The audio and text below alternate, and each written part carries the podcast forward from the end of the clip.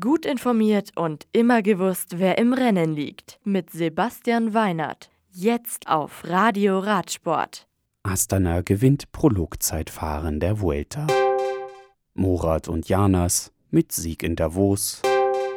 Voss Favoriten in Norwegen. Torre Vieja.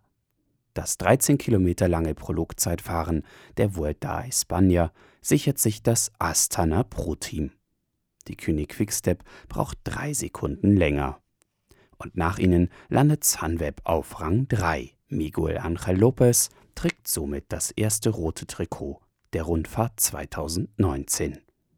Die Etappe am Sonntag ist wellig und knapp 200 Kilometer lang und führt von Benidorm nach Kalpe.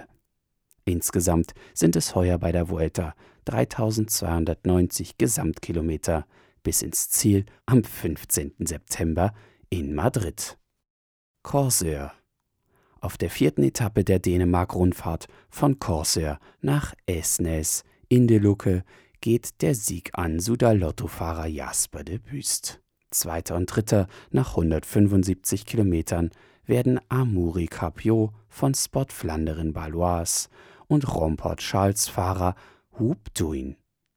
Die Gesamtwertung führt der Däne Niklas Larsen.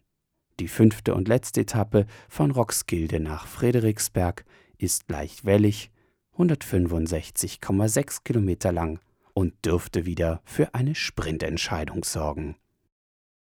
Davos.